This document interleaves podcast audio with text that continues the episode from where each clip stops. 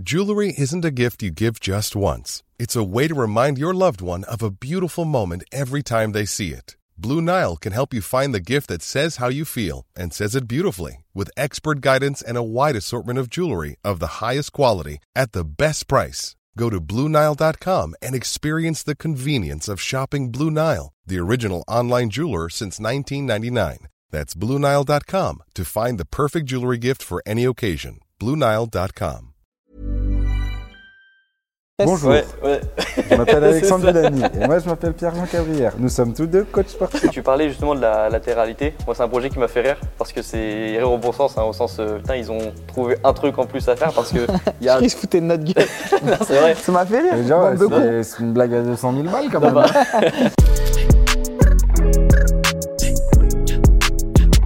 Aujourd'hui, je suis super content. Je suis directement dans les locaux de Body Time avec Alex et FJ pour pouvoir les interviewer. Bah, merci à toi. Merci Avec d'être plaisir, venu. merci, merci, ça va et toi? Bah oui, ça fait trop plaisir. Je vous disais en off, mais euh, ça fait trop plaisir de vous rencontrer.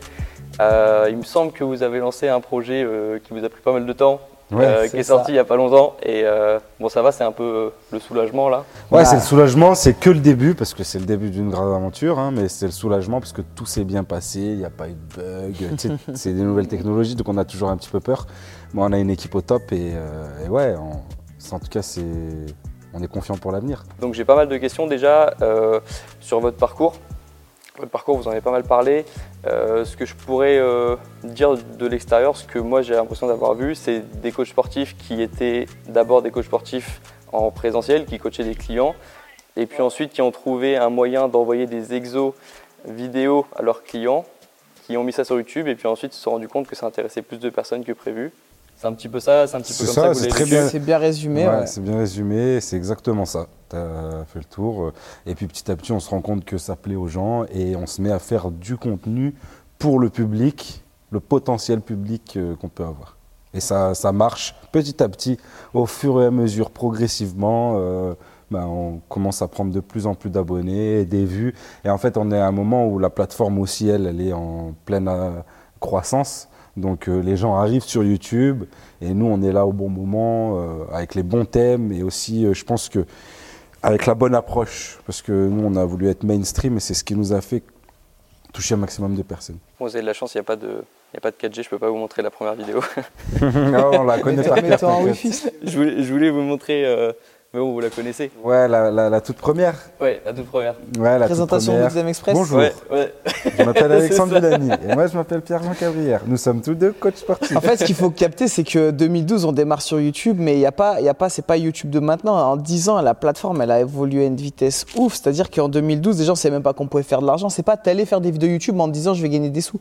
On a gagné notre premier dollar, je pense, ça faisait euh, un mois et demi qu'on était sur YouTube. Tu vois, il y avait pas de- très peu d'annonceurs. C'est vraiment les, les tout débuts et on faisait très peu de vues aussi. Puis on est diplômé depuis peu, on veut garder une image euh, sérieuse, carrée, tu vois, coach sportif. En fait, on n'était pas du tout dans le dans l'esprit de faire des vidéos euh, divertis- de divertissement ou même d'allier divertissement et connaissance. Pour nous, c'était soit tu apprends des choses, soit tu es sérieux, soit tu es un rigolo. Ouais, ça c'était votre travail, donc on est là, on est pro, et puis on, Ah, on est de- pro, on sortait de la fac, on était à fond encore euh, dans, euh, tu vois, euh, on, on faisait beaucoup de prépa physique pour des clubs, pour des athlètes. Donc tu es là, tu lis des études et puis tu veux essayer d'être le plus pointu possible. Et en fait, on s'est rendu compte que c'était tout l'inverse qu'il fallait qu'on fasse. Tu vois, même au niveau. Après, on a quand même très vite évolué, mais les premières vidéos, on les faisait toujours en t-shirt. Et après, à un moment donné, on se dit, c'est peut-être plus vendeur, tu vois, torse nu. On avait la chance quand même d'être assez sec et tout, machin. Mais on se disait, est-ce que ça va pas être mal interprété par les Français? Vraiment, il y a, 10 ans, c'était, t'as l'impression que c'était un autre monde, une autre époque, tu vois? Et en fait, on avait trouvé, tu vois, on sortait de l'eau un peu, genre ça doit être au bout de la 13 ou 14e vidéo. Pour se mettre torse nu, par semaine. la- Voilà, on avait trouvé un moyen pour se mettre torse nu et après en fait on s'est rendu compte personne critiquait mais tu sais c'était je veux dire il y avait pas Instagram, il y avait pas tu t'allais mettre des photos de toi torse nu sur Facebook, les gens ils allaient dire ouais, il est narcissique, il se la raconte, il tout ce que tu veux, tu vois. Et Maintenant genre, ça paraît logique. vidéo où on était torse nu, elle avait fait 10 fois plus de vues que les autres. Ouais ouais. À l'époque, hein, tu vois. Et on s'est dit, ah ouais, en fait, ça fait une div de fou. Mais c'est marrant parce que moi je l'ai, là, euh, moi je la trouvais pas mal cette première vidéo. Enfin, connaissant le, le stress que c'est d'allumer la caméra et de tourner la première fois, et puis de vouloir paraître sérieux et professionnel. hein. C'est ça, c'était du one shot en plus, tu vois. Il n'y avait pas de montage. Donc Ouais. si on se loupait, on recommençait. Donc, Oui, j'ai- à un moment, PJ s'est trompé, il a fait pardon, et puis il a repris sa phrase parce qu'il n'y avait Ah. pas de montage en fait. Ah, il n'y avait pas de Et cut. En fait, on montait, on montait rien. C'est-à-dire qu'on était avec iMovie sur le, sur le Mac. On mettait la vidéo, on mettait un petit titre au début, Body Time Express dégueulasse. C'est le titre de base Ouais. de iMovie, ceux qui connaissent. Et à la fin, juste, tu coupais le 2-3 secondes de plus. Et on, et on exportait comme ça. j'ai mis à la fin Fondu au noir. Ouais, Du- non, ça n'avait pas monté. Et déjà, il y avait des trucs intéressants, mais des trucs que j'ai regardé en. En fait, je l'ai même pas vu en entier. euh, c'est la première fois que je la voyais en entier. Et euh, je trouvais que déjà, il y avait l'idée de. Vous avez dit qu'on pouvait pas se perdre de la graisse de manière localisée. Et c'est Ouais. con, mais c'est con, mais en 2012, euh, Oui, il y a des coachs, il y a des coachs qui en réputé, ouais. 2022 le disent encore, je pense, dans les salles en France quelque part. Et euh, il y avait aussi le. Mais il y a ça, il y a la prise de masse sèche qui est à la mode maintenant. Depuis 2012, on le disait. Il y a énormément de choses. En fait, nous, euh, si tu regardes notre discours, c'est à peu près le. Bien sûr, il y a des trucs qui évoluent euh, avec les études et tout, mais c'est à peu près le même. C'est vrai qu'on a fait des études universitaires. On a fait des études qui. Enfin, en tout cas, le, diplôme de coach le plus poussé qui existe, c'est un diplôme universitaire. Donc, ils sont au fait des dernières euh, études, etc. Et c'est sûr que euh, on s'est rendu compte avec le temps que beaucoup de brevets d'État, en fait, sont, euh, bah, ils ont le même programme depuis 30 ans, 40 ans, et malheureusement, bah, si tu fais pas avec ton temps, et tu apprends des trucs à l'ancienne, c'est dommage, quoi. Et puis Alex, il a dit un truc qui est juste, et on a voulu un peu faire mainstream, parler à tout le monde. C'est-à-dire que quand tu dis tu peux pas localiser la perte de poids, sauf dans certains cas extrêmes avec un type d'entraînement très spé... Mais là, tu rentres dans les 0,5% de gens que ça va concerner, on s'en fout. Et puis tu, Tu vas fais une à peine généralité, localiser, donc c'est pas. vois c'est- enfin, c'est- c'est- voilà, tu fais une généralité. La prise de masse sèche, c'est possible, sauf quand tu rentres dans du très haut niveau et que le mec il va être bodybuilder ou que vraiment il se rapproche d'une période très. Là, d'accord, mais ça représente combien de personnes? Et ces gens-là, ils vont pas regarder des vidéos sur YouTube. Donc nous, on s'est dit, on parle à monsieur, madame, tout le monde qui a envie de s'entraîner, qui a envie d'avoir un physique, qui a envie d'être en, bonne santé, en forme, mais qui est pas là à se préparer pour un concours. Tu regardes pas des vidéos YouTube, tu, prends un coach en direct et, et voilà. Et donc en fait, du coup, c'est là où les gens ils disent ouais, mais c'est faux aussi, il faut. Non, et en fait, ils se sont rendus compte qu'on avait raison, que ça plaisait aux gens, et c'est pour ça qu'après beaucoup de coachs se sont mis un peu à avoir le même discours parce qu'ils se sont dit ouais, en vrai, ils ont raison. On n'est pas là à parler aux 0,5% et encore max de personnes. On est là pour parler aux, autres. Quand tu vends des programmes, tu vends beaucoup plus et, et tu transformes beaucoup plus de gens quand tu t'adresses à tout le monde. Non, mais moi je l'avais trouvé justement intéressante cette première vidéo. Il y avait aussi le. Pour parler euh, du régime en disant que c'était pas efficace le régime et que euh, valait mieux euh, avoir un mode de vie sain sur le long terme, et ça c'était intéressant. C'est Ouais, pareil, c'est de, mine de rien, 2012 c'était assez euh, précurseur, je trouve.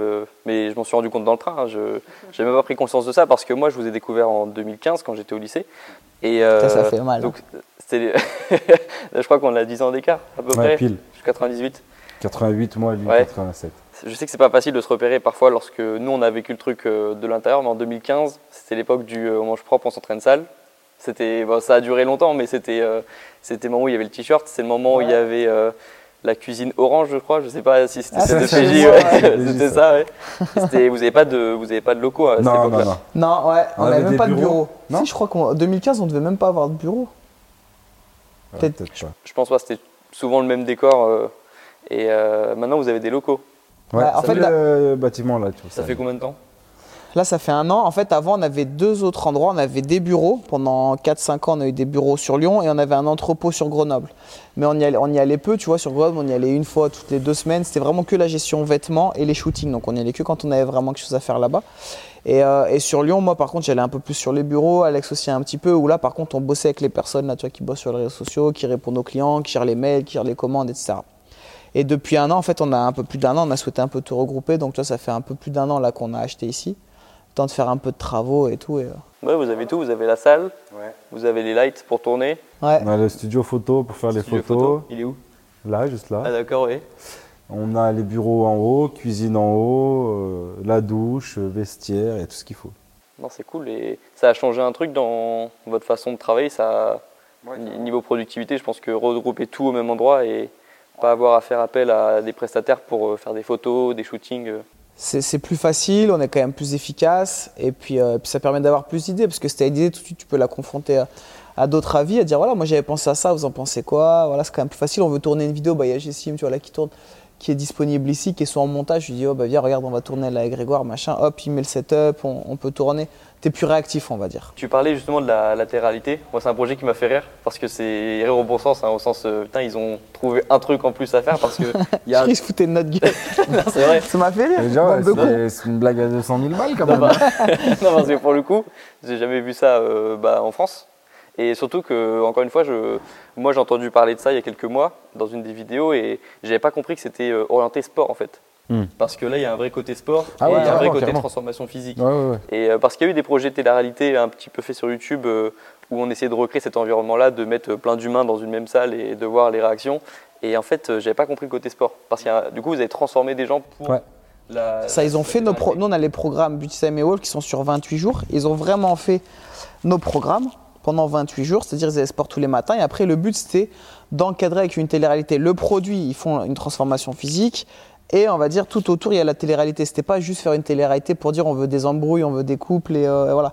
Là, vraiment, l'idée, on voulait vraiment que ce soit basé sur du sport, sur une transformation physique. Bien sûr, on vend des programmes, donc on y a un intérêt derrière euh, pour augmenter aussi la vente des programmes.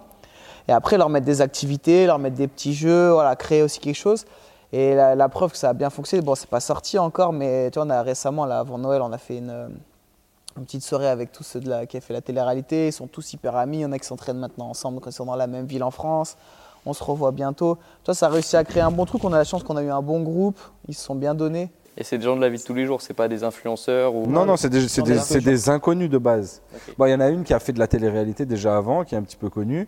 Euh, après, nous, on a casté les gens, euh, on a fait un casting euh, classique, tu vois. euh, on a cherché des gens avec des personnalités quand même atypiques ou qui n'étaient pas effacés, pas éteints. Parce que, bien sûr, le but d'une télé-réalité, c'est que ce soit divertissant, Ouais, qu'il se passe des choses. Alors, en fait, c'est pompé sur aucune autre télé-réalité. Tu trouveras des ingrédients que tu trouves dans un peu dans plusieurs téléréalités qu'on est allé chercher, ce qui nous plaisait un peu dans chaque télé-réalité. Mais il n'y a aucune télé-réalité, tu ne pourras pas dire ah bah c'est ça du sport ou c'est ça du sport. C'est pas un truc à scandale, mais bien sûr qu'il y a des histoires. C'est un truc où on veut montrer un peu le dépassement de soi, l'entraide, euh, tu vois, les, les côtés euh, faciles, les difficultés euh, de suivre un programme. euh, et puis vraiment euh, tout ce qui tout ce qu'il y a dans la vie d'un groupe quoi tu vois. Le but c'était vraiment de faire un- quelque chose de bienveillant qu'on puisse regarder en famille et que ce soit divertissant et en même temps motivant. Nous je pense que depuis le temps on essaye en tout cas d'être inspirant d'inspirer dans le bon sens. Et on veut que nos candidats ils inspirent aussi dans le bon sens. Donc euh, je pense qu'on a réussi en tout cas ce pari là et maintenant il reste plus qu'à le diffuser Ça m'étonne pas qu'il y ait eu des, des embrouilles parce que je me dis, tu réunis. Il y avait combien de participants en tout? 12. 12. Oui, c'est Et obligé. en plus, ils sont, Ils sont en ils sont en diète et ils mangent des flocons d'avoine le matin. bah. Voilà. Je me dis, bah, forcément, c'est clair que. Non, mais il y a eu des embrouilles. Il y a eu forcément pas mal d'histoires et tout, mais comme il l'a dit, c'était pas, c'était pas, on n'a pas fait exprès, je veux dire, de leur, mettre une diète. Et ce que je veux dire, est-ce que tu l'as bien compris, c'est ce que tu fais au quotidien aussi, c'est que même ces gens-là, même dans la télé-réalité, le but c'est pas de leur faire perdre le plus de poids possible. On pouvait leur faire perdre d'autres kilos encore en plus, juste en restreignant vraiment. Là, le but c'était de leur inculquer un nouveau lifestyle et de d'enseigner en fait aux gens qui regardent aussi, qui comprennent beaucoup de choses et qu'ils apprennent beaucoup de choses. C'est un peu, tu regardes une vidéo YouTube sur de la transformation physique encadrée dans une télé-réalité. C'était un peu ça l'objectif. Donc, à la fin, ils ont changé physiquement. Ils n'ont pas tous, je veux dire, sur la balance, ils n'ont pas tous perdu euh, un chiffre qui est incroyable. Mais par contre, quand tu prends les mensurations, tout le monde était choqué. Parce que c'est ça aussi, c'est remodeler le physique, c'est avoir un physique qui est différent. C'est voilà. Et c'est là, je pense, où, j'allais dire, on a été très fort. Je pense que c'est là où on est plutôt très satisfait. Et euh, bon, je parlais de ça parce que euh, je pense que ce qui vous caractérise aussi, c'est le fait de diversifier les, diversifier les projets. Et moi, c'est un truc, euh, depuis que, depuis que j'ai que j'ai fini mes études pour euh, mon projet, pour mes projets à moi, j'essaie de diversifier au maximum aussi euh, ce que je fais, même parce que ça m'amuse plus en fait. Ouais, c'est Grave, clair. Mais en fait, nous, de base, c'est pour ça. C'est vrai qu'on on, s'amuse et surtout, on s'ennuie vite à faire toujours la même chose. Et le fait d'avoir plein de trucs comme ça, bah, à chaque fois que tu reviens sur euh, un truc que, que tu as créé, ou, bah, tu es, toujours content, tu es toujours à fond parce que tu vois, tu n'as pas la- cette lassitude-là. Il y a un truc aussi que j'ai remarqué avec vous, c'est que vous avez euh, une fierté, mais pas d'ego. Ou alors, euh, on peut mettre les choses dans le sens inverse, mais dans le sens où euh, vous n'hésitez pas à vous lancer dans un projet et rien connaître sur le sujet que vous, sur ce que vous faites. hein. Comme tout le monde, après c'est le travail qu'il fait, on essaie aussi de bien s'entourer, tu vois, il y a pas mal de projets où on n'était pas que tous les deux, où on s'entoure. Et puis après, bah, il y a plein de projets aussi où malheureusement, soit avant même de démarrer, on a dit on va arrêter, on annule parce que finalement on le sent pas, ça peut arriver de se tromper, je veux dire, il y a des fois, il y a un truc, on se dit, ah putain, ça c'est une super idée, commences un peu à creuser le truc, en fait, tu te dis, ouais, non, je vais pas prendre de plaisir à vendre ça, ou je vais pas prendre de plaisir à faire ça, ou voilà. Et puis, euh, puis ouais, c'est de bien t'entourer. Quand le projet vraiment t'y croit, je pense que, euh, je veux dire, c'est beaucoup plus facile déjà pour vendre. Parce que tu vas beaucoup plus facilement convaincre quelqu'un si toi-même déjà le, projet t'y croit vraiment. Pour toi, il a une vraie valeur ajoutée, va vraiment aider les gens. Comme le, tu parlais au début, le Panthéon Business Club, toi, c'est un truc où on y a réfléchi, machin, et on y croit. Donc peu importe ce que les gens vont nous dire, ouais, euh, votre carte elle est trop chère, ouais, il y a trop de membres, ouais, il y a. En fait, on s'en fout. Je ne vais pas dire qu'on veut qu'on a des œillères, qu'on n'écoute personne. Mais c'est des points sur lesquels on a déjà réfléchi pendant très longtemps avant ça. de les annoncer. Ils ne soulèvent pas des nouvelles problématiques qu'on n'a pas pensé, qu'on n'a pas déjà répondu pour nous. Donc en fait, et on y croit à 100% et on sait, je veux dire, on est persuadé. Si demain on doit, on doit mettre sur la table, je veux dire, on parie tous à 100% que ça va marcher. Donc en fait, après, c'est beaucoup plus plaisant de bosser. Tu vois, on est une équipe de 8 quand même, donc c'est compliqué des fois de, de gérer des, des, relations à 8. On a la chance que ça, ça se passe bien parce que justement, tout le monde va dans la même direction. Et aussi, euh, le truc, c'est que nous, on est entrepreneurs maintenant, tu vois. Euh, bien sûr qu'on reste coach sportif, on fait toujours des programmes, on est toujours à fond. Euh, et je pense que nos programmes, avec le temps, ils sont en plus de mieux en mieux, de mieux en mieux ficelés, tu vois, peaufinés et tout. Mais, mais c'est vrai que notre, notre métier, vraiment, si tu devrais définir notre métier, c'est entrepreneur. Et entrepreneur, il n'y a pas d'études, il n'y a pas un diplôme d'entrepreneur, tu vois. donc, en fait, c'est donc c'est pour ça que aussi, on est toujours dans des domaines qui sont un peu nouveaux pour nous, parce que c'est ça l'entrepreneuriat. Et comme tu disais, vu qu'on aime euh, entreprendre dans, à chaque fois plein de domaines différents, bah, c'est sûr qu'on va se confronter à chaque fois à des, nouvelles problématiques, des nouveaux trucs. Mais c'est aussi ce qui nous fait kiffer et ce qui nous fait avancer. Et les gens qui nous suivent aussi, c'est ce qu'ils aiment, c'est le piment, c'est savoir ah, ça va marcher, ça va pas marcher, comment ils vont faire, qu'est-ce qu'ils vont faire, par où ils vont s'y prendre, quelles galères ils vont avoir. Et, voilà, et puis euh, voilà, le métier d'entrepreneur, c'est vraiment régler des problèmes euh, tout le temps et être face à des situations, devoir s'adapter. Et du coup, j'ai remarqué que vous avez pas mal lancé de, projets, et puis moi je suis assez d'accord avec cette idée d'avoir pas mal de projets en même temps. Et j'ai remarqué que vous vous transmettiez pas, pas, beaucoup de peur, je trouvais, dans vos vidéos. Il n'y a pas un moment où j'ai senti beaucoup de peur, sauf une vidéo, c'était le, combat en Thaïlande.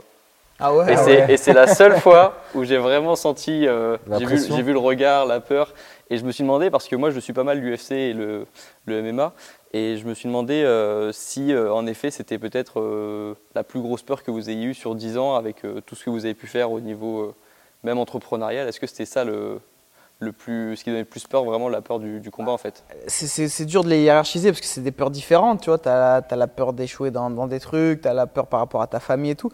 Mais je veux dire, pour vraiment un moment précis, une expérience, ouais, c'était la, la pire parce que je pense qu'on n'a pas spécialement de phobie, on n'a pas spécialement peur de quelque chose au quotidien. Mais là, bah, tu dis, j'ai pas d'expérience, je monte sur un ring où le seul objectif, c'est de battre l'autre et lui, il a le même objectif. Donc, tu as le cœur qui est déjà très haut. On en parlait il y a pas longtemps. Là. On disait, bah, en fait, tu rentres déjà, tu as le cœur qui tape. Je pense que tu à 150, 160. Tu pas encore mis un coup, tu pas encore pris un coup. Ça dure 3 minutes. C'est les 3 plus longues minutes de ta vie. Chaque seconde, je veux dire, tu te la refais dans ta tête. C'est. Ah, je pense, je trouve que nous, on est grave fiers de l'avoir vécu. On refera pas, je pense.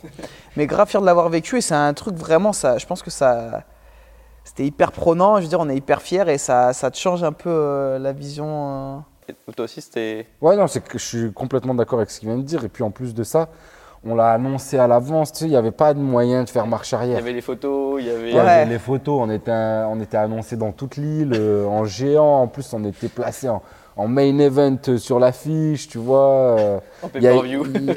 Ouais, voilà. On, s'est retrouvé, euh, tu sais, dans une, bah, en Thaïlande, mais il y avait beaucoup de Français et beaucoup de Français qui sont venus nous voir. Euh, donc, non, non, grosse, grosse, grosse pression. Surtout de, de, se dire, bah, ouais, tout le monde nous attend. Et ce qui est marrant, c'est qu'on parlait du fait de. Je trouvais que c'était un trait de caractère que vous aviez de pas. de vous lancer dans un truc même sans avoir toutes les capacités au début pour comprendre le, ce de quoi vous vous lancez. Et je trouvais que le combat, ça représentait pas mal ça, hmm. parce que vous avez eu, je crois, quelques semaines d'entraînement euh, avant, donc euh, pas énorme avant de se préparer pour un combat. Et je crois qu'Alex, il a commencé le combat avec un Superman Punch. Je crois qu'il a voulu coucher le gars euh, dès le début. Et ça, ça m'a fait rire parce que je me suis dit, ça représente un petit peu la personnalité. Ouais, carrément. Bah, si possible, tant qu'à faire, on fait tous les combos possibles. Quoi. Mais en fait, je me rappelle, en fait le, le coach, il nous avait dit si vous voulez tenter des trucs, faites-le dès le début. Parce que sinon, après, vous allez rien tenter, vous n'allez plus avoir l'esprit clair, ou soit vous allez mal le faire, soit vous allez. Euh, donc, tenter dès le début. Alors, j'ai tenté les deux, trois gestes que je voulais. Mais c'est ça qui m'a fait rire, c'est qu'on voyait un peu la personnalité à travers euh, mais ouais, c'est une bonne vidéo, ça, je trouvais. euh, moi, en tant que, pour le coup, youtubeur, parce que moi, je suis. moi, je me définirais plutôt comme un youtubeur. parce que c'est vraiment ma plateforme préférée et j'ai quelques projets à côté, mais c'est vraiment ce que j'aime le plus. Et je trouvais que c'était ces vidéos-là qui. Le genre de vidéo où tu ressens la pression à travers la vidéo, c'est assez fort quand même quand tu arrives à faire ça. Et c'est le genre de vidéo, moi, qui m'a fait ressentir la pression et qui m'a même donné des idées pour euh, plus tard. Donc, euh, c'est le genre de truc où tu te découvres un petit peu, je pense aussi. Et... Grave, t'apprends beaucoup. Après, ça te permet aussi de, de gagner en confiance parce que, bien sûr, on est grave content d'avoir gagné. Après, on l'a dit, on l'a répété, on n'est pas tombé contre des champions. hein. Tu t'entraînes pas deux semaines et tu vas pas éclater un champion de Thaïlande qui s'entraîne depuis qu'il a 7 ans. Mais ça reste des gens qui ont fait des dizaines et des dizaines de combats. Ils sont pas dans le même optique que nous. La victoire pour eux, elle est moins importante. Nous, tu y vas et en fait, bah, tu poses euh, tes couilles sur le ring et tu te dis, moi, je veux pas perdre. Mais même si on avait perdu, je veux dire, tu repars et je pense qu'on aurait été super fiers malgré tout. La victoire, c'est le petit plus, mais de se dire, j'ai osé monter. Nous, le seul truc en fait aussi qu'on avait peur, c'est de se faire balafrer. Tu vois, tu prends un impact coup de coude, parce qu'il y en a beaucoup qui disent, ouais, mais ils font des combats en France, ils ont les coups d'hier ou ils ont les coups de genou interdits ou quoi. C'est différent, c'est-à-dire que là, même tu tombes contre quelqu'un sur le papier qui est pas ouf, ils essayent tous de mettre des coups de coude, ils essayent tous de mettre des coups de genou. T'en prends un sur le front, t'as une balafre comme ça, t'es boxeur professionnel. T'es un boxe, tu fais de la boxe taille depuis que t'as 8 ans, bon, tu te dis ouais, je me suis fait ça à l'entraînement ou au match. T'as fait un combat dans ta vie et t'as une balafre de 5 cm sur le front, ça fait un peu chier, tu vois. Donc nous, c'est un peu notre peur, tu vois. Non, mais même euh, les combattants le disent aussi. hein. Je ne sais pas si vous suivez un petit peu l'UFC, mais il y avait Cyril Gann là, qui combat, euh, qui disait euh, coup de coude, ça coupe euh, direct. euh. Ah ça coupe ça en fait. direct. Et les Thaïlandais, ils sont da da da, ils envoient que les Ouais. coudes. Et nous, on les a vus passer comme ça. hein. Oui, j'ai vu dans la vidéo. ouais. Je crois qu'à un moment, ou alors c'est vous qui racontiez qu'il disait ça dans le couloir, mais ça m'a fait rire de, de voir ça. Mais du coup, ça, je pense que c'est une des expériences les plus marquantes, euh, peut-être Ouais, des, ouais. des dix dernières années, parce que bah, mine de rien, ça va faire 10 ans. J'ai regardé la première vidéo, c'était en juin 2012. Donc euh, en Juin juin 2022, ça 2022. fera 10 ans. Mm. Donc pour moi, c'est un petit peu l'occasion de demander si euh, est-ce qu'il y a eu euh, une expérience parmi euh, celles-ci qui vous a marqué, euh, on va dire professionnellement dé- au début, parce que je pense que personnellement, euh, je crois savoir, mais professionnellement, c'est quoi la. Est-ce qu'il y a un truc qui vous a marqué plus qu'un autre ou c'est juste le processus qui est agréable C'est le processus. Après, si tu veux garder un moment vraiment intense, je pense que ouais, ça en fait partie. Ouais. Celui-là, je vois pas. Ouais. Je vois pas un moment où on a une adrénaline plus élevée que ça, une pression plus forte que ça. Parce que, tu sais, il y avait notre fierté aussi en jeu et je pense que c'est un des trucs les plus importants qu'on a. Et même professionnellement, il y a, parce que là c'était l'adrénaline plutôt, mais euh, moi je me suis rendu compte, parce que je me suis lancé qu'il y a deux ans, que euh, en fait avoir euh, 10 000, 15 000, moi 100 000 abonnés maintenant, au début ça m'a rendu heureux le premier jour, et puis après bon, bah, je reprends la routine. C'est comme Et, tout. Ça change pas ta euh, vie. Ouais, c'est ça, et j'en ai parlé avec des youtubeurs justement qui ont atteint des paliers un petit peu plus importants, et euh, du coup vous confirmez aussi que ben, le fait d'avoir un million d'abonnés sur YouTube, on se réveille, et puis ça change pas grand chose. Ça change rien du tout. Ouais, t'es content parce que c'est c'est une concrétisation un petit peu de, de choses que tu avais anticipées, de choses que tu avais envie. Mais après, comme tu dis, derrière, ça reste qu'un chiffre, c'est pas. En plus, nous, c'était pas un objectif euh, où on se disait on veut avoir un million, tout ça. On savait même pas que c'était possible. Donc, euh, c'est arrivé comme c'est arrivé. Quand on a reçu les trophées, on était content. Après, euh, après, ce qui compte, c'est toujours, on veut toujours faire mieux, développer. Ah ouais, mais maintenant on va faire ça, maintenant on va faire ça, tu vois. Non, c'était pas une finalité, loin de là. Mais c'est ouais, mais c'est marrant parce que maintenant, moi je suis d'accord, je confirme à, à fond et je suis sûr que le jour où j'aurai euh, les 500 000 ou les, 100 les- le 1 million, je serai content, j'aurai un trophée, il y aura un peu, euh, peut-être un live, euh, un moment avec les potes pour, pour, Bien être- sûr. pour féliciter. Mais c'est vrai que ça me paraît bête maintenant de dire ça, mais c'est vrai qu'il y a deux ans, en fait, vraiment, je pensais que le jour où tu avais 100 000 ou 10 000 ou un palier en partant, bah, t'es quelqu'un et c'est bon en fait. C'est fait, Tu gardes, rien à ça, faire. tu gardes ça dans. Ça te met dans un mood et t'arrives pas à descendre en dessous en fait. Je pensais Ouais. vraiment que c'était comme ça. Et c'est bête maintenant parce que je vois la différence en deux ans, comment j'ai évolué là-dessus, mais je pensais vraiment que c'est ça. Et même pareil pour. euh, c'est con, mais les, euh, les, les belles voitures, vous pouvez me confirmer que. euh, au- en fait, on, ça change pas grand-chose au, quotidien. Parce qu'en Ouais, fait, alors, ça, ça change un peu plus que le chiffre d'abonnés quand même. Non, c'est toujours un plaisir d'avoir des, des- des belles choses et tout, mais c'est comme tout, tu te lasses de tout. Le matériel, tu t'en lasses très rapidement, euh, tu vas kiffer. Je pense que j'ai pris plus de kiff avec ma première, entre guillemets, jolie voiture qu'avec la dernière, alors que la dernière, elle valait 4 ou 5 fois le prix de la première, tu vois. Ouais, ouais. Mais quand on a eu, on a acheté nos premiers cabriolets, c'était des voitures d'occasion à 20, 25 000 euros, mais pff, on était les rois du monde. C'est ça. Mais oui, ça, bah, ça me confirme ce que je pensais, mais euh, c'est vrai que euh, bah, je quand je me suis vraiment lancé, je pensais vraiment que c'était que c'était comme ça. Quoi. Et c'est marrant de voir comment ça a changé, mais moi l'objectif, je me disais, euh, un objectif en chiffres, une belle voiture, une belle maison. En fait, tout ces- c'est des choses dont où tu- on va dire tu t'habitues très vite, Ouais. mais si on te les enlève, ah, ça te fait Ça bien chier quand même. Ouais. non, c'est vrai, c'est comme ça aussi que je le vois. Et quand d'ailleurs, quand j'ai eu les 100 000, je me suis dit, ah bah j'ai- maintenant j'ai quelque chose à perdre. Ça te donne aussi Voilà. une pression parce que Ouais, tu as accumulé des, euh, des choses et tu as peur de les perdre après qu'on te les prenne aussi. Bien sûr. Et il y a un truc sur lequel vous avez plus d'expérience que moi, c'est euh, donc c'est de devenir parent. est-ce que ça, est-ce que ça pour le coup, parce que ça c'est pareil, de mon point de vue, tout le monde dit le jour où j'ai eu mon enfant, tout a changé. Le jour où je l'ai vu, le lendemain, j'étais vraiment pas la même personne. Est-ce que vous, ça a été un peu comme ça Moi, je dirais pas du jour au lendemain. Je trouve qu'il faut quelques temps pour bien réaliser, bien comprendre. Mais bien sûr que ça change ta vie dans le sens où bah, tu penses plus que à toi. Je dire, même si tu es en couple, même si tu es marié, tu te rends compte que, en fait, je veux dire, inconsciemment, c'est toi et ta personne avant tout parce que tu penses à ton bien-être, ok, tu vas penser à celui de l'autre, mais finalement, l'autre personne, elle va être pareille, et du coup, ça, reste quand même vachement individualiste. Voilà, tu étais content, mais tu as peu de contraintes, tu as peu de moments où, ok, qui c'est qui se lève à 3h du mat pour aller donner le biberon En fait, du coup, donc déjà, dans le couple, c'est beaucoup plus simple. Et là, boum, tu as un bébé, donc ça met des contraintes au niveau du couple, donc c'est aussi là où tu apprends un peu, un peu à mieux te connaître, je trouve. Je pense que tu peux passer 10 ans avec une femme ou un homme, et, euh, et que tout se passe bien, et tu passes un an avec des enfants, et ça devient très galère. Tu vois je pense que ça génère d'autres choses, la fatigue, etc. Et puis surtout, tu dis, en fait, tu, euh, tu changes ta vision des choses. C'est-à-dire qu'avant, tu voulais réussir, c'était un peu pour toi, pour tes parents, pour tes sœurs, tes frères et sœurs, machin, ta femme ou ton mari, mais c'est pas la même chose. Tes enfants, tu veux vraiment leur léguer quelque chose et c'est une continuité de toi, c'est ton sang, c'est un lien, je veux dire, qu'on dit qui, est vraiment qui change. Et quand tu dis les gens, vaut mieux avoir, enfin, c'est encore que mon point de vue, parce qu'il y en a bien sûr, c'est pas le cas, mais vaut mieux avoir des enfants et avoir peu d'argent, par exemple. C'est un peu ce qu'on compare qu'avoir beaucoup d'argent et pas d'enfants. pour moi. Oui, ça t'apporte énormément, mais ça te, ça te pompe aussi énormément d'énergie. hein. c'est énorme, c'est incroyablement prenant, les enfants. Après, ça dépend des enfants aussi. Nous, on en a eu deux en plus rapprochés.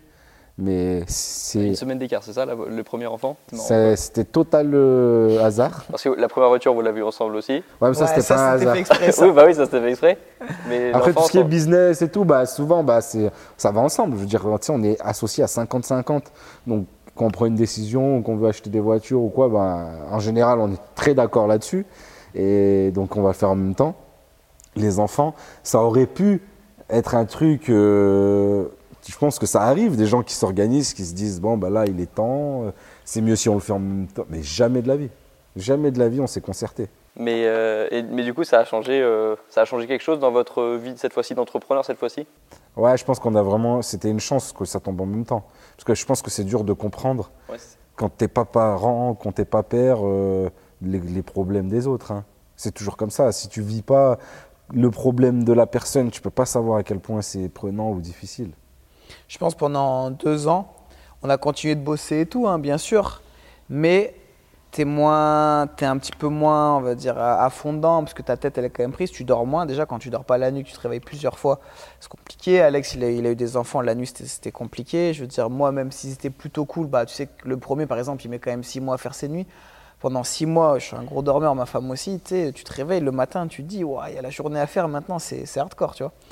Et donc, bah, tu as, aussi d'autres choses. Donc après, on était parti un peu sur d'autres projets. Tu vois, malgré tout, quand même là, on en a profité pour faire le truc en Thaïlande.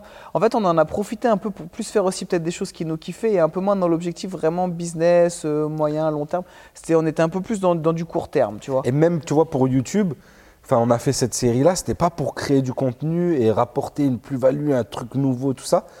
On l'a filmé parce qu'on savait que c'était une expérience de fou, mais on l'a fait pour nous, cette expérience, tu vois. C'était à un moment donné, on a, enfin, pendant ces deux, deux ans, presque trois, là, comme il a dit PJ, on s'est pas focalisé sur le contenu et sur créer du contenu. Vraiment, on a nos business qui tournaient, tout ça. Maintenant, on y revient, 2022, on veut vraiment créer du contenu, tout ça. Mais pendant deux, trois ans, on, a fait plein de trucs. Et ce qu'on devait faire, ce qu'on se devait de faire, pour nous, pour nos familles, etc. Et, et maintenant, euh, il est On temps avait de acheté relancer une la maison aussi machine. de chaque côté, on a investi un petit peu, qu'on a raconté un peu notamment via, par rapport au Panthéon, mais On avait investi aussi un petit peu dans l'IMO, crypto, bourse. Donc c'est vrai qu'en fait, on s'était un peu diversifié sur des choses qui ne sont pas forcément visibles, mais que, nous aussi qui nous faisait plaisir à ce moment-là. Et, euh, du coup, bah, pour revenir un peu à ce que je disais tout à l'heure, après le fait qu'on achète cet entrepôt, qu'on puisse un peu se retrouver, ça a redonné aussi un élan. On a envie de faire plus de vidéos. C'est plus facile de tourner ici parce que bah, je t'en parlais en off, mais tu as vu quand tu es dans une salle de sport, des fois c'est compliqué de filmer parce que nous on est obligé de filmer en salle. Tu peux pas forcément te mettre torse nu, tu peux pas filmer quelqu'un d'autre. S'il y a de la musique, c'est compliqué parce que pour les, pas libre de droit YouTube.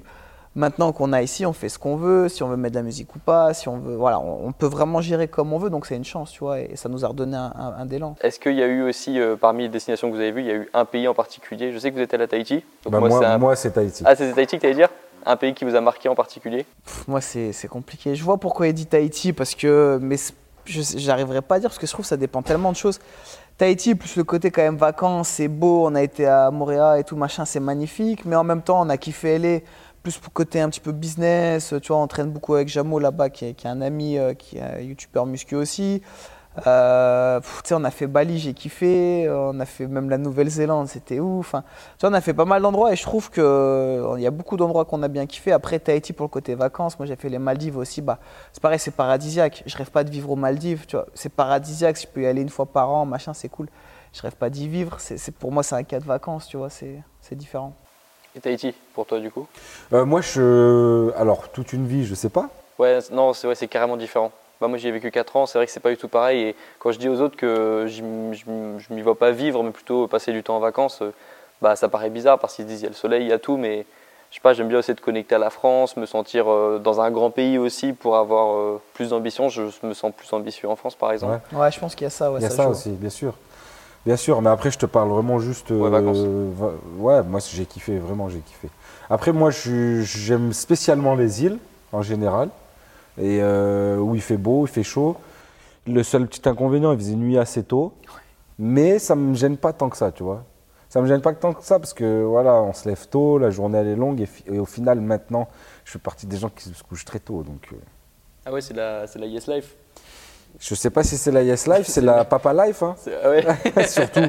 Et du coup, concernant aussi le, le côté euh, entrepreneuriat, il y avait un truc que j'ai découvert, c'est que il n'y a pas cette notion de retraite qu'on va avoir forcément à un certain âge. J'ai remarqué que pour ceux qui marchaient bien, les entrepreneurs, c'était plutôt une notion, c'était un peu comme les sportifs de haut niveau. C'est-à-dire qu'ils j'ai l'impression qu'ils faisaient énormément d'efforts sur une courte durée, et après, s'ils avaient euh, bien investi de manière stratégique, qu'ils avaient euh, fait les bons choix, ils pouvaient ensuite prendre leur retraite à parfois euh, des âges qui font envie comme ça lorsqu'on les dit. Ah, c'est carrément le but. 40, 45, même certains plus tôt. Vous, j'imagine que, en théorie, si vous, si vous le vouliez, vous pourriez peut-être prendre votre retraite dans quelques années ou peut-être même maintenant en fonction de ce que vous avez fait pour l'instant. Mais on parlait du processus tout à l'heure. Est-ce que vous voyez prendre votre retraite à un âge où vous avez déterminé euh... Je suis même pas sûr un jour qu'on prendrait vraiment notre retraite. En même temps, nous, ce qu'on dit aux gens, dans la chance, c'est que je pense que ça fait 10 ans, on n'a jamais travaillé et en même temps, ça fait 10 ans, on n'a jamais été en vacances. C'est-à-dire qu'on fait ce qu'on aime, comme on aime. Ça peut arriver que des fois, on aurait pu gagner plus d'argent en faisant différemment, mais on préférait faire comme on avait envie de faire nous. Et, euh, voilà, donc après, c'est prenant, les réseaux sociaux notamment. Bah, tu vois, quand tu es sur YouTube, tu es sur les réseaux sociaux. Tu es un peu constamment aussi obligé de poster, de garder le truc. Tu vois, le fait que là, pendant deux ans et demi, trois ans, on était un peu moins présent, on a aussi perdu un petit peu de, d'engouement près des gens. Donc tu, es très vite pénalisé, on va dire, si tu, baisses un petit peu la charge de travail. Mais l'avantage aussi, c'est qu'on n'a pas vraiment la notion de bosser. Et qu'est-ce que c'est le travail? C'est-à-dire que du moment qu'après, imagine, tu as dans l'IMO, la crypto ou quoi, est-ce que c'est bosser de trader sur ton ordinateur? Est-ce que d'aller euh, visiter un immeuble, de l'acheter, de le mettre en gestion par une agence, est-ce que c'est vraiment bosser? Je pense pas. Et en même temps, ça, tous les mois, tu vois, tu vas toucher les loyers et tout. Donc, je trouve que se dire vraiment un jour faire plus rien, plus rien, je pense pas. Parce qu'on s'ennuierait. Et en plus, je pense, ouais, c'est pas, ça me ferait pas rêver. Non, même ça se ressent, mais c'est, je me posais la question parce que je sais que certains, c'est un objectif, ils se disent, je vais travailler énormément sur 10-15 ans, et puis ensuite, euh, je vais prendre une retraite euh, avancée. Mais euh, ouais, je ne le ressentais pas forcément pour vous. Je trouvais que même vous répondiez super vite aux mails. J'étais assez. genre PG, c'était toi qui me répondais. Et en deux heures, tu répondais aux mails ça se voit, vous avez encore faim. C'est la fin, la fin de. Bah, tu sais, les mails, c'est quand même. Je trouve que c'est quand même facile. Tu sais, il y, a des gens, je veux dire, tu leur proposes des trucs, je pense, qui peuvent être intéressants, et ils répondent trois jours après. Alors déjà. Je crois que j'ai répondu trois jours après, moi. Voilà. mais tu m'as relancé. Et après, après c'est bon. on va expliquer pourquoi je t'ai contacté et tout, mais. En fait, c'est juste que. Ouais, en plus, je t'ai relancé. Hein. Mais en fait, c'est juste que. Après, voilà, non, mais ça peut arriver. Un mail, il passe à trave. Bien sûr que nous, il y a des gens qui nous envoient des mails, on ne répond pas tout de suite. Mais imaginons, je veux dire, on se met en contact et je te réponds que trois jours après alors que tu m'as déjà répondu une fois. Non, je t'ai proposé quelque chose, tu m'as répondu. Je veux dire, je regarde les mails, tu regardes plusieurs fois par jour. Tu vois, ce, serait, ce serait absurde, je veux dire, de répondre que trois jours et tu mets trois jours. À un moment donné, si tu as envie, je veux dire, c'est facile. Et tu traites tes mails par priorité. Ça, c'est important que je réponde tout de suite. Et c'est sûr que les trucs qui sont moins importants, bah, tu réponds un peu plus tard. Et, voilà, mais tu fais pas tes mails une fois par semaine. je veux dire, je comprends pas les gens qui font ça. Mais il y avait ce côté-là que, bah, on parlait tout à l'heure des qualités, hein, on peut dire pour entreprendre, mais même si pour moi j'ai l'impression que plus je grandis, plus je, me rends compte qu'il y a des profils extrêmement différents, mais il y a quand même des qualités, je trouve, euh, importantes. Et par exemple, cette notion d'avoir faim, même si c'est un peu difficile à expliquer, même ça se transmet pas forcément. C'est j'ai l'impression que c'est un peu dans, les personnes aussi, euh, dans les gènes. Pas si je pense que ouais, c'est quand même le on va dire, le critère essentiel pour réussir dans l'entrepreneuriat. Il faut avoir faim. Hein. Si tu n'as pas faim. À mon avis, si tu n'as pas ça, tu n'entreprends pas. Ouais. Non, mais c'est parce qu'on Tu peux avoir tous les sous que tu veux pour investir de base, tu peux avoir les meilleures idées du monde. Si tu n'as pas un minimum, tu vois, cette détermination, cette envie, euh, cette faim, comme tu dis, à mon avis, tu réussis pas dans l'entrepreneuriat. et d'où l'intérêt de faire du sport aussi, parce que moi, par exemple, je ne savais pas que j'avais faim que j'ai cette faim pour plein de domaines dans la vie en fait, mais je l'ai découverte avec le sport. Exactement. et en fait, c'est pour ça que dans le Panthéon, nous, on a voulu mettre en avant euh, ce côté sport, euh, lifestyle, euh, mindset, tu vois, que les gens aient une hygiène de vie qui colle avec l'entrepreneuriat, parce que pour être un bon entrepreneur, il faut avoir un mental de guerrier, tu vois, un mental de guerrier, bah, c'est sur le terrain, et notre terrain à nous, c'est la salle. Donc c'est s'entraîner, dépasser un peu, tu vois, les difficultés, les, douleurs, l'envie, parce que tu n'as pas envie tous les jours d'aller t'entraîner, tu n'as pas envie de pousser des charges, t'échauffer, etc., etc., etc., tu vois. Et en fait, ça te met une rigueur, tu vois, une assiduité, parce que si tu veux avoir un corps, un, physique, il faut de l'assiduité. Tu peux être le mec qui a le plus fin du monde, le plus fin du monde je ne sais même plus parler français, mais tu peux avoir la dalle de fou et puis euh, tu vas aller t'entraîner comme un malade, mais trois fois par mois, ça ne sert à rien. C'est l'assiduité, c'est tous les jours. Être régulier, te lever tous les matins, faire ce que tu as à faire, euh, manger correctement, t'entraîner, tout ça. Si tu arrives à avoir cette rigueur à l'entraînement, tu peux la, tu vas la transposer sur le. Ça, ça te donne un mindset. après, tu, tu, tu, fais la même chose dans ton business. Si tu apprends à être régulier, des fois on s'entraîne à 5 h du mat. Je veux dire, quand tu t'arrives à te lever avant 5 h pour t'entraîner à 5 heures, je veux dire, après, quand tu te lèves à 5 heures pour le boulot, tu trouves ça limite facile parce que tu n'as vraiment pas envie de faire du squat à 5 h 15 du matin. Mais quand après, on était en tournage toute la journée et que tu sais que bah, pendant toute la semaine, tu pourras pas t'entraîner sinon, je dis pas qu'on le fait tous les jours et qu'on s'entraîne 2 heures tous les jours, mais tu es obligé de t'imposer quand même un minimum de rigueur. Et c'est même pas tu te poses la question, tu te dis, je me lève et je vais le faire, c'est tout, point final. Et une fois que tu t'es dit ça, en vrai, tu, comme il disait, tu, du moment qu'en fait tu intègres petit à petit ce mindset, après, ça devient tout plus facile. Et c'est pour ça que depuis bah, 10 ans, 2012, on parle toujours du mot lifestyle. C'est un vrai lifestyle que vous devez avoir. Et ça se transpose dans, plein de choses. C'est ça. Et c'est exactement d'ailleurs ce que disait le fondateur de Gymshark, Ben Francis. C'est un étudiant que je mets, moi je le mets pas mal en avant parce que je trouve ça inspirant qu'il y ait un étudiant qui ait créé sa marque. Et en fait, euh, pareil, il disait, ben, j'ai trouvé ma discipline à la salle de sport. Je ne l'avais pas avant, je ne l'avais pas avec l'école par exemple. J'ai trouvé ma discipline et après j'avais juste à la répliquer sur mon activité. Mais il y a un côté un peu magique avec la salle de musculation où on, trouve, on se trouve plein de choses. En fait, je pensais pas. Euh, moi, j'ai jamais été un grand sportif, euh, par exemple au lycée. Et euh, je pensais que j'étais pas ce gars sportif justement, et je me suis trouvé plein de trucs dans la salle de sport, et c'est pour ça que je garde un bon souvenir de l'époque où je me suis mis sur le YouTube fitness et que j'ai découvert plein de vidéos et tout le monde de la salle de sport parce que ouais, on y trouve plein de trucs en fait. Tu prends de la confiance en toi, tu te rends compte que des fois tu te dis putain je vais jamais réussir à faire 10 reps avec telle charge, et deux mois après, tu y arrives et tu te dis, oh, en fait, il y a deux mois, je n'avais pas confiance, mais avec un peu de travail, j'y arrive. Et du coup, bah, tu développes la confiance en toi et c'est comme ça que ça marche. C'est bien parce que tu as le retour sur investissement en plus. C'est-à-dire ton physique, tu le vois tout de suite changer. Si tu es assidu, tu t'entraînes bien. C'est-à-dire que tu es un minimum intelligent. Soit tu t'entoures bien, comme dans le business, c'est-à-dire tu vas aller chercher les meilleurs programmes, par exemple ceux d'Alex et PJ de Body Time. Au hasard. Au hasard. Euh, tu t'entoures des meilleures personnes. Tu vas t'entraîner tous les jours en donnant vraiment de ta personne c'est impossible que ton physique il évolue pas. Ton physique il va évoluer. Tu te dis bah j'ai pas fait tout ça pour rien. Euh, tu retournes à la salle, ça te motive d'autant plus. Et tu prends de l'assurance parce que tu as un physique de mieux en mieux, tu te sens de mieux en mieux dans ta peau. C'est vraiment un cercle vertueux. Je pense que, en tout cas, actuellement, tous les grands entrepreneurs, ils sont sportifs. Ouais, non, mais même ils sont à la salle de sport. Il y a un truc comme ça. À la salle de sport, à la muscu. Parce que c'est vraiment faire du sport parce qu'on c'est pas un loisir. Peu de gens prennent plaisir vraiment, même nous, hein, on ne prend pas plaisir à être sous une barre à forcer. Le plaisir, il vient après, quand tu as la satisfaction d'avoir fini ta séance, quand tu as réussi à pousser une nouvelle charge, quand tu as réussi à dépasser euh, quelque chose, tu vois, une perf que tu n'arrivais pas à faire. Parce que la salle de sport, c'est vraiment ingrat. Tu perds très vite, tu mets pas, tu, et tu mets du temps à grappiller des, des- des grammes de muscles. tu vois, donc euh, en fait, si tu y arrives là-dedans, tu y arriveras dans l'entrepreneuriat. Ouais, c'est ça, et c'est- c'est exactement ce que je disais avec euh, Rick Flag, pareil. euh, comme moi, pas très sportif euh, jeune, il commence à se lancer dans la musculation. Il se rend compte que s'il applique, s'il mélange tout ce qu'il faut, s'il mélange les connaissances avec la pratique, il va réussir. Et puis ensuite, il a fait ça pareil dans YouTube et puis dans tous les autres domaines. Mais Ah c'est pour ça qu'il y, a- il y a un lien avec la musculation et l'entrepreneuriat que je trouve qu'il y y a rarement dans d'autres disciplines. Mm. Et même tous les. Ouais, j'ai rarement vu des, euh, des personnes qui m'inspirent vraiment sur YouTube ou qui ont euh, lancé des trucs euh, inspirants qui n'ont pas un, un sport comme ça. et c'est souvent la musculation d'ailleurs. Ouais. Et cool. on parlait justement du, de votre dernier projet en date. Ça fait quelques mois que vous êtes dessus.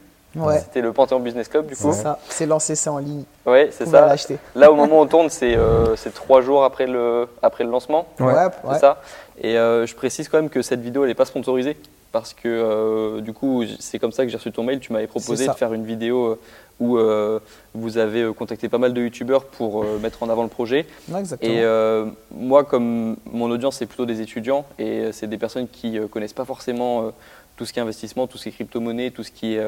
bah, tout, ce qui est, euh, tout ce qui touche autour de ce monde, bah, ça me paraissait euh, difficile d'en parler en seulement deux minutes, parce que c'est souvent ce que je fais sur YouTube.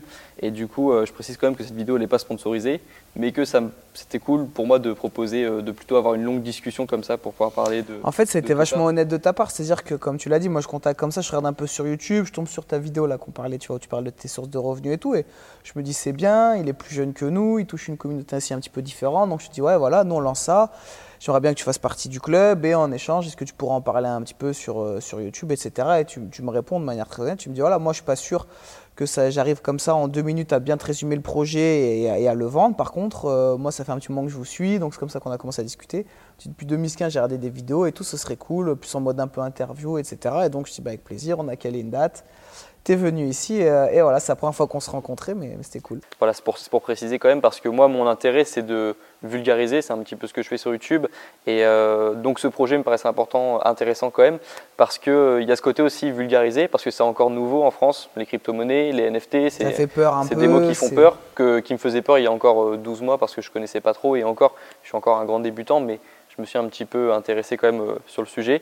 Et euh, je trouvais que vous, comme vous étiez encore un peu précurseur sur le sujet euh, en France, bah, ça forçait les gens à s'intéresser aux NFT, aux crypto-monnaies, parce que dans tous les cas, si on veut rejoindre le club, il faut Il faut de l'Ether, et donc il faut s'intéresser à ça. Yes. Voilà. Et rien que sur le site, je, me suis, je suis allé sur le site et il y avait euh, des tutoriels pour euh, comment se créer un compte MetaMask. Et ça, par exemple, c'est pas facile à trouver lorsqu'on est, euh, qu'on parle que français, par exemple, et qu'on qu'on peut pas trouver ça euh, sur du, euh, avec des youtubeurs anglophones. Donc euh, rien que pour ça, en fait, je trouvais ça intéressant. Ouais. de- Mais en fait, tu l'as- bien résumé, c'est-à-dire on a voulu créer un club d'entrepreneurs français.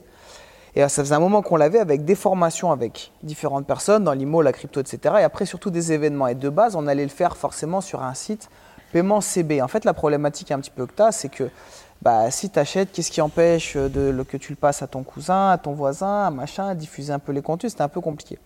Et en fait, ça fait maintenant plusieurs mois que ça existe, la technologie des NFT, enfin la blockchain, machin, et on s'est rapproché quand même de 5 personnes, c'est-à-dire qu'on est associé à 8 personnes. On est associé avec 8 personnes, enfin 6 personnes plus nous sur ce projet-là, parce que bah, il fallait vraiment des experts aussi dans, ce domaine-là, notamment tout ce qui est blockchain, etc.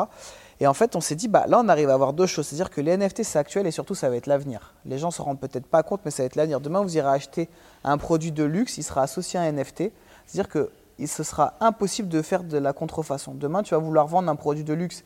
Imaginons, tu as un pull body time de luxe. Tu veux le revendre sur Internet? J'allais dire ta marque, mais je dis Gymshark. Non, c'est body time. Tu vas vouloir le revendre sur Internet. Les gens vont te demander le code NFT. Donc, je rigole, mais pas pour des produits, on va dire, moyenne gamme. Mais pour les produits de luxe, ce sera comme ça. Tu voudras revendre une montre très haut gamme. Ils vont te dire, écoute, je veux le NFT pour être sûr. Donc, en fait, ça va, ça va être tous les tickets d'avion, ce seront des NFT. Ça veut juste dire qu'en fait, c'est un truc qui est infalsifiable, c'est écrit sur la blockchain, personne ne peut le voler, personne ne peut le pirater, personne ne peut mentir en quoi que ce soit là-dessus, on sait tous ce que c'est. Donc en fait, Ça apporte vraiment quelque chose de nouveau. C'est décentralisé, il n'y a personne qui a la main dessus, etc. Donc c'est vraiment quelque chose de nouveau. Et nous, on s'est dit, on arrive à accumuler comme ça ces deux points. C'est un gros point fort. On savait qu'on allait vendre beaucoup moins en partant de ce principe-là. Mais qu'est-ce qui est le mieux? C'est parier sur l'avenir, être dans les précurseurs, faire un truc qui te fait kiffer et de se dire, on est parmi les premiers, on va peut-être aider un peu des Français à, comprendre tout ça et faire un truc qui nous fait plaisir, ou vouloir faire un peu plus de sous, mais rester entre guillemets un peu dans l'ancien monde. Nous, on a vite fait le choix. Comme on l'a dit, hein, no- notre kiff aussi, c'est d'innover. Euh, et je pense que toutes les cartes de membres dans le futur seront des NFT parce que euh, bah, c'est le web 3.0 et on est dedans, on est au début et ça va se développer partout dans tous les secteurs. Ouais, même cette notion de Web 3.0, je 3.0, je pense que c'est un truc qui est pas, euh, qu'on n'entend pas beaucoup sur YouTube en France. Donc euh, même en fait pour ça, en tant que vraiment personne qui a envie de vulgariser le max d'informations, bah, je trouvais ça cool de- d'entendre parler de ça. Et ouais, je pense que c'est un des premiers projets euh, là-dessus. Ouais, c'est un, un des premiers pro- projets français où le NFT a une vraie utilité. C'est-à-dire que tous les autres projets NFT, pas une image. C'est pas Alors, peut ça en est une, mais c'est c'est juste parce que la- il- enfin, le NFT, il a, une- il a une, un visuel, tu vois, quoi, quel quel qu'il soit. Mais c'est pas, ju- c'est pas à but artistique, c'est pas une œuvre d'art euh, numérique. C'est une carte de membre. Alors, elles sont toutes uniques parce que les NFT, c'est des, c'est des jetons euh, qui sont uniques. Donc elles sont toutes uniques comme tous les NFT, sauf que c'est vraiment une carte de membre qui te donne accès à plein d'avantages, plein de, formations. Donc comme on l'a dit, vu que c'est un club d'entrepreneurs, on essaie d'avoir le plus possible de formations pertinentes pour les entrepreneurs pour se diversifier. Donc euh, tu vois, on a dit immobilier, euh, e-commerce, commerce physique, euh, crypto, tout ce que tu fiscalité, euh, optimisation, vraiment Franchise, levée de fonds. franchise, levée de fonds, fiscalité, euh, vraiment tout ce que tu peux, euh, tout ce dont tu peux avoir euh, besoin quand tu es, quand es un entrepreneur. Un carnet d'adresses, parce que pour entreprendre, il faut un bon carnet d'adresses, il faut bien s'entourer, donc validé par nous. Euh, un carnet d'adresses dans lequel les membres peuvent euh, se, se- proposer leurs euh, compétences, euh, leur, euh, leur plus-value. Tu vois, si toi, demain, tu sais faire quelque chose et tu peux aider les membres de la communauté, on peut t'intégrer au carnet d'adresses. Et la troisième chose, la plus importante, c'était de créer des gros événements avec de la plus-value, avec des intervenants, des conférenciers qui viennent apporter de la valeur, motiver. euh, et au sein de ces événements-là, le but, c'est que les gens se rencontrent aussi, euh, qu'il y ait des connexions, des synergies, des associations, que les gens montent des business et que nous, on soit aussi en quelque sorte derrière tout ça pour euh, faire monter le club. Nous, notre spécialité, ça reste le sport au sein du club. On est juste à l'initiative de ce club-là. Mais après, on n'est pas les euh, formateurs boss ou quoi que ce soit. On est juste, nous, experts fitness, musculation, lifestyle. On a expert IMO, expert crypto, expert e-commerce, expert, euh, tu vois. Et le but, c'est d'avoir les meilleurs dans chaque domaine. Et on a de la chance de les avoir. En tout cas, tous les domaines qu'on a sélectionnés, on a de la chance d'avoir les meilleurs et euh, d'avoir un lancement qui s'est super bien passé, des gens qui sont super contents. Et on n'est qu'au début de l'aventure là. Euh, à terme, on sera 8888 dans le club et je pense qu'on va faire beaucoup de bruit. Et tu vois, juste pour rebondir sur les événements, j'avais pris téléphone, c'est pour dire que l'événement, en fait, ton NFT sera juste ta carte d'accès. Tu montreras ton NFT et tu pourras avoir directement, en fait, accès. La même chose sur le site internet, en fait, c'est au lieu de rentrer vos mails et votre mot de passe, vous pouvez accéder, en fait, directement via votre euh, carte NFT. Donc, gros point fort, comme je dis, c'est que ça vraiment, ça sécurise la chose. Ceux qui connaissent pas trop blockchain, NFT et tout, c'est normal, ça reste quand même encore assez novateur. Il faut juste prendre le temps, en fait, tous les jours d'aller un petit peu regarder, c'est pas se prendre la tête et c'est de pas vous plonger pendant 4 heures dessus parce que franchement il y a tellement d'informations, on pète des câbles. Mais voilà, de prendre un petit peu tous les jours, de suivre un petit peu le, mouvement. Et aussi, un des points forts, c'est que c'est revendable. Imagine-toi, tu t'achètes, tu participes aux événements, dire que tu la payes une fois la carte, donc c'est 0,5 Ether. L'équivalent au cours actuel, c'était à peu près à 1005, 1500 euros. Tu vas la payer une fois, tu vas avoir accès par exemple aux 3-4 événements là sur l'année 2022. Imagine, tu repars vivre à Tahiti bah, tu sais que tu vas plus venir aux événements, peut-être tu as un peu suivi les formations, tu as peut-être décidé de revendre ta carte. Et là, c'est possible. Donc nous, on trouvait c'est le gros point fort en fait par rapport à toutes les autres formations. Il y a beaucoup de formations, tu les payes 1500 euros, tu n'as pas d'événement et tu ne peux pas revendre. Nous, on se dit, pour le même prix, on arrive à faire un truc où les gens ont accès à beaucoup d'événements et pour nous, c'est vraiment la plus-value. C'est vraiment ça qui va faire la différence parce que tu peux donner toutes les cartes à quelqu'un, si tu le guides pas un petit peu, il va pas réussir forcément à bien savoir démarrer. Là, imagine, tu viens, on se rend compte à l'événement, tu dis, ouais, voilà, les gars, j'aimerais démarrer sur YouTube. Comme nous, il y en a plein qui sont venus nous voir, mais même dans la, rue ou quoi. Et tu donnes des fois deux, trois conseils. Tu dis, écoute, faire ta première vidéo, ouais, non, t'aurais dû faire ça, ça, ça. Et en fait, les, gens après ils reviennent nous voir, ouais, c'était génial, les conseils. Et nous, c'est là où on se dit vraiment, il y, a- il y a de la valeur ajoutée, on peut créer quelque chose de ouf. Et si un jour, bah voilà, tu as l'impression que tu n'as plus besoin de faire partie du club ou tu pars à l'étranger ou quoi, bah tu peux revendre. Donc je me dis, l'investissement, au final, il est quand même hyper rentable pour eux. Et nous, on est tellement sûr de la valeur du club et de ce qu'on va y apporter qu'en fait, on sait qu'on va s'y retrouver, tu vois. Non, c'est clair, plus on, plus on est formé sur les NFT, plus on comprend l'intérêt Ouais. du club. Et moi, ce que je pourrais recommander en tant que personne qui vulgarise, c'est par exemple de- d'écouter Asher, d'écouter des Carrément. personnes Bien qui. sûr. euh, vous en connaissez d'autres que vous pouvez citer qui, euh, qui Bah, pourraient nous- euh, vulgariser également. euh. Nous, on a la chance, dans, dans le club, dans le PBC, on a justement Quentin Riviera qui est très très bon là-dessus et qui a fait vraiment toute une formation vraiment spécifique dans le club sur les NFT. Ça fait à peu près 3 heures où vraiment il, il détaille pour, pour vraiment avoir les bases. Alors lui, il fait pas spécialement une vidéo YouTube, mais il a un site où justement il vend des, des formations aussi. Euh, nous, dans le club, on a aussi Chantal Lang qui essaie justement aussi un petit peu de vulgariser justement par rapport à la crypto, à, à tout ça. Et après, ouais, tu l'as dit, je pense, Asher, et et il y en a plein d'autres, hein, tu vois, il y a investir en crypto, qui, qui, qui essaie de faire aussi des choses un petit peu pour, pour tout le monde. Ouais, Il y, a- il y a pas mal de chaînes. hein. Après, le truc, c'est que nous, on utilise cette technologie-là, mais tu n'es pas obligé de connaître la technologie NFT ou d'être super renseigné dessus pour faire partie du club. C'est juste la technologie que nous, on utilise pour, pour vendre cette carte de membre. Tu vois Après, si toi, par contre, tu souhaites plus euh, te, bah, connaître, t'y connaître sur les NFT, apprendre sur les NFT, sur la blockchain, sur les cryptos, tout ça, bah, ça c'est dans le club carrément et avec les experts. On a un expert aussi bien sûr qui est dans notre équipe. C'est un expert crypto qui a développé le smart contract parce que on a tout fait en interne et qui est ultra ultra calé, qui lui aussi euh, fait régulièrement des lives pour la communauté. euh, il va nous faire une formation aussi. Donc euh, et puis bien sûr, on est en discussion encore avec plein d'autres personnes. euh, Ok, oui. Parce que c'est le début, hein, ça reste le. Ouais. Voilà. Ok. Non, mais c'est intéressant. Et puis, euh, non, moi je disais ça pour vraiment comprendre parce que si on n'a pas un minimum de connaissances sur les NFT, on comprendra même pas l'intérêt en fait de passer Ouais, par les NFT et pas faire un groupe privé euh, Bien sûr, Facebook bien sûr, bien sûr. comme euh, comme En avant. fait, le résultat, il reste le même, juste tu as l'avantage que c'est encore mieux sécurisé et que si Et tu veux, tu peux le revendre. C'est les deux points forts. La, Qui sé- sont en plus. la sécurité et le fait de. bah voilà, tu peux revendre, potentiellement ça peut prendre de la valeur si le, le, la, la vision de l'extérieur perçue du club euh, augmente, ben, le- la carte prendra de la valeur. Bah après, moi j'avais compris le- l'intérêt parce que je me suis formé justement, mais c'est pour ça que je recommande de se former pour ensuite euh, comprendre un petit peu mieux déjà euh, ce que ça veut dire au moins les NFT et la blockchain. Et euh, comprendre que l'Ethereum c'est le moyen euh, d'entrer et d'acheter d'acheter cet- ce NFT. Et donc en 2021, c'est ça votre ambition C'est euh, c'est- 2022. 2022, ouais. 2022, c'est de revenir euh, sur YouTube fort. Ouais. Et ça, euh, et, le, et le club. Exactement. Exactement. Ok. Et la télé-réalité, bien sûr. La télé-réalité Et en les mars. nouveaux programmes. Et un troisième enfant. je rigole. Bon, bah, c'est bien, en tout cas, ça fait un beau programme. Et puis, euh, bah, je pense que voilà, je vous- j'ai eu euh, pas mal de retours d'expérience. Et puis, euh, moi, je vous souhaite euh, que du bon pour cette année. Ben, euh, nous Merci à toi aussi. meilleur en tout cas. C'est super ce que tu as fait. Toi, tu veux tout quoi en seul. 2022 Moi, euh, c'est YouTube à fond. Combien d'abonnés à la fin de l'année? Euh, alors, moi, j'ai plutôt des objectifs de euh, faire les meilleures vidéos possibles et me détacher des chiffres parce que justement, j'étais- obstiné par les 100 000 abonnés et je me suis rendu compte que c'était pas aussi incroyable que ce que je pensais. Mais euh, je pourrais te dire quand même 200 000 parce qu'on va essayer de doubler et puis Bien sûr. euh, progresser, me montrer que c'est la preuve que mes vidéos euh, plaisent. Mais moi, mon, mon plaisir, c'est les vidéos YouTube. Euh, pourquoi pas euh, un deuxième livre aussi la première fois que je le dis dans une vidéo. et puis euh, pourquoi pas aussi, euh, ça c'est sûr, continuer le podcast et bah, rencontrer des personnes que je suivais moi-même sur YouTube euh, il y a quelques années. Ben, Non. avec plaisir en tout cas, c'était super sympa. Bah, merci à vous et puis, euh, puis à, à la prochaine. À À bientôt. bientôt.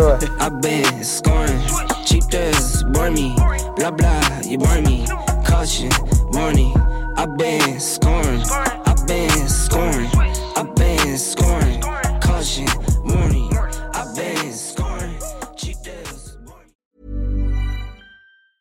Ever catch yourself eating the same flavorless dinner three days in a row? Dreaming of something better? Well, HelloFresh is your guilt free dream come true, baby. It's me, Kiki Palmer. Let's wake up those taste buds with hot, juicy pecan crusted chicken or garlic butter shrimp scampi. Mm. Hello Fresh. Stop dreaming of all the delicious possibilities and dig in at HelloFresh.com. Let's get this dinner party started.